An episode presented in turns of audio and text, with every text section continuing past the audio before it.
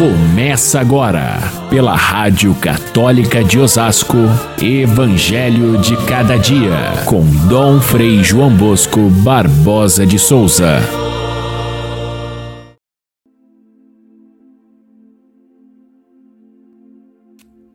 Quando Jesus se aproximou de Jerusalém e viu a cidade, começou a chorar e disse: ah, se tu também compreendesses hoje o que te pode trazer a paz.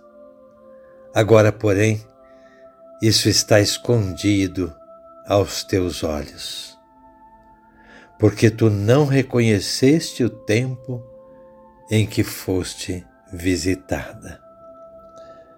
Caríssimos irmãos e irmãs, ouvintes do nosso Evangelho de cada dia, nós hoje celebramos dois grandes homens da Igreja. São Clemente, São Clemente foi o terceiro Papa, sucessor de Pedro, bem no início da fé cristã.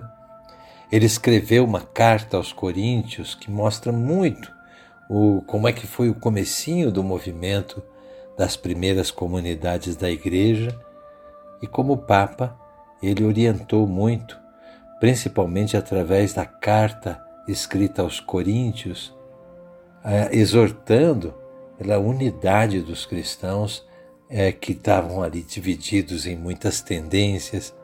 Ele soube construir a paz, mas em tempos muito difíceis, em tempos de perseguição.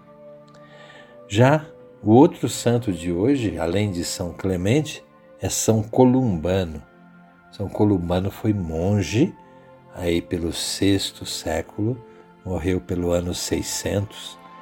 Ele é, foi nascido na Irlanda e viveu a vida cristã e a, e a doutrina cristã, é, criando diversos mosteiros. Os mosteiros, nessa época, tiveram uma importância muito grande porque eram eles que guardavam o conteúdo da fé que foi que veio desde Jesus Cristo até os apóstolos, os primeiros chamados padres da igreja, os primeiros teólogos e depois foi nos mosteiros que a fé cristã se conservou íntegra para ser entregue às etapas seguintes da história até chegar nos dias de hoje.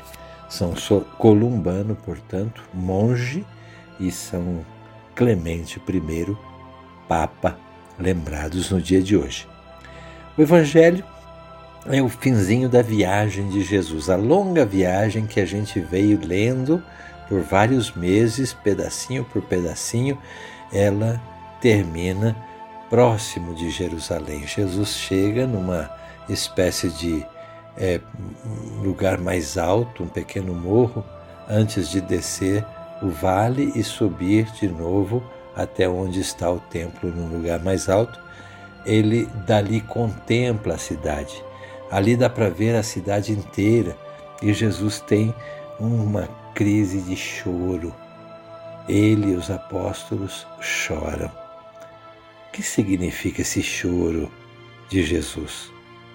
Por certo, depois de uma viagem prolongada, chegar até o ponto onde ele já tinha previsto seria o seu martírio, seria o lugar da cruz e da ressurreição, o lugar do grande testemunho de amor.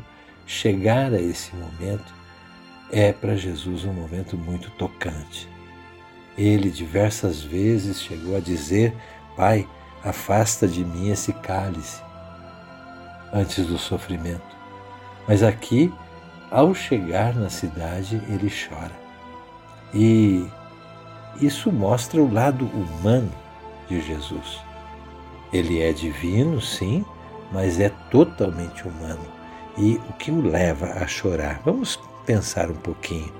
Primeiro, Jesus deve sentir, imagino, uma grande tristeza, porque o Templo de Jerusalém, que sempre foi cantado nos Salmos, proclamado pelos profetas como um lugar mais sagrado onde Deus habita, o Templo de Jerusalém, que foi construído pelo filho de Davi, Salomão, e que depois passou a ser o símbolo da presença de Deus no mundo, o Templo de Jerusalém que todo judeu piedoso visitava regularmente para ali expressar a sua devoção ao Pai, esse templo estava corrompido, como toda a prática religiosa na mão dos fariseus e doutores da lei havia se tornado algo de muito distante daquilo que o próprio Pai pedia, aquilo que a lei de Moisés pedia. Por isso, Jesus sente uma grande tristeza. Mas não é só isso. Ele fica frustrado realmente, porque ele tentou de todo jeito renovar a fé daquele povo, é, mostrar aos fariseus, aos doutores da lei, aos sacerdotes, que a religião verdadeira era outra, não era aquilo que eles viviam. Então havia uma certa frustração de Jesus de ter mostrado tão bem a verdade de Deus e ser chamado de Beuzebu, de ser chamado de, de, de, de pecador, de um mestre falso.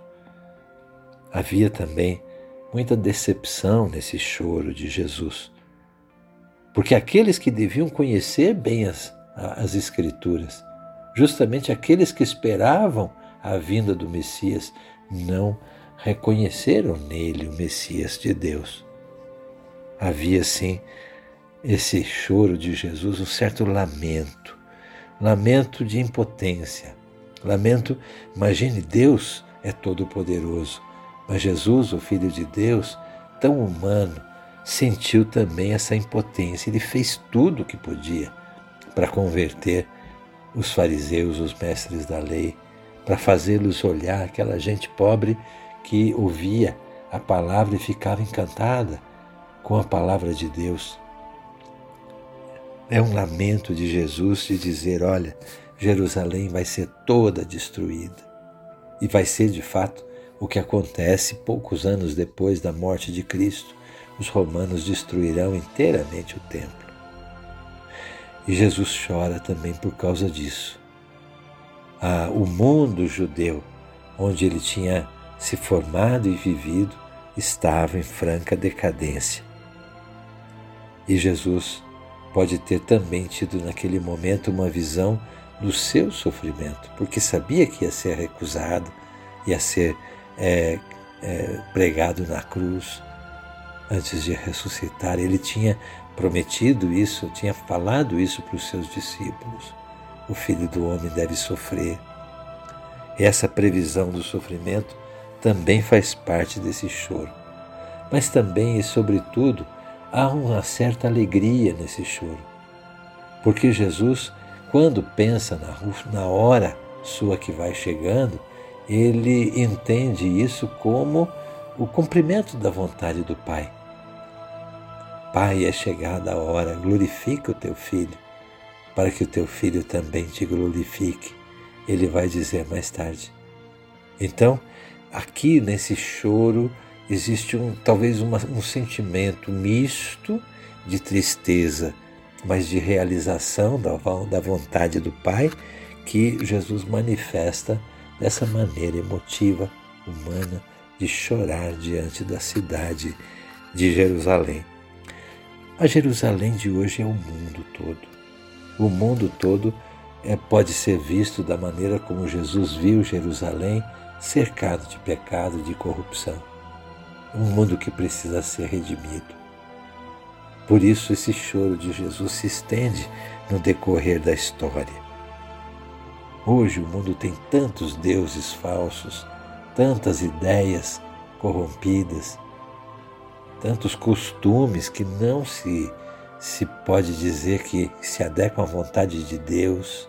E então é preciso perceber que se aquela paz que Jesus disse que não haveria mais em Jerusalém acontece hoje, quando Jerusalém está de novo em, em, em termos de guerra, sendo atacada, sendo destruída, não só pelos de fora, mas também pelos de dentro, a gente fica pensando: ah, Jerusalém, se tu conhecesses, reconhecesses o que pode te trazer a paz, Ah, Jerusalém, diz Jesus, tu não vais, vais sofrer, vais ser destruída, porque não reconheceste a visita de Deus, que é Ele mesmo, Jesus Cristo.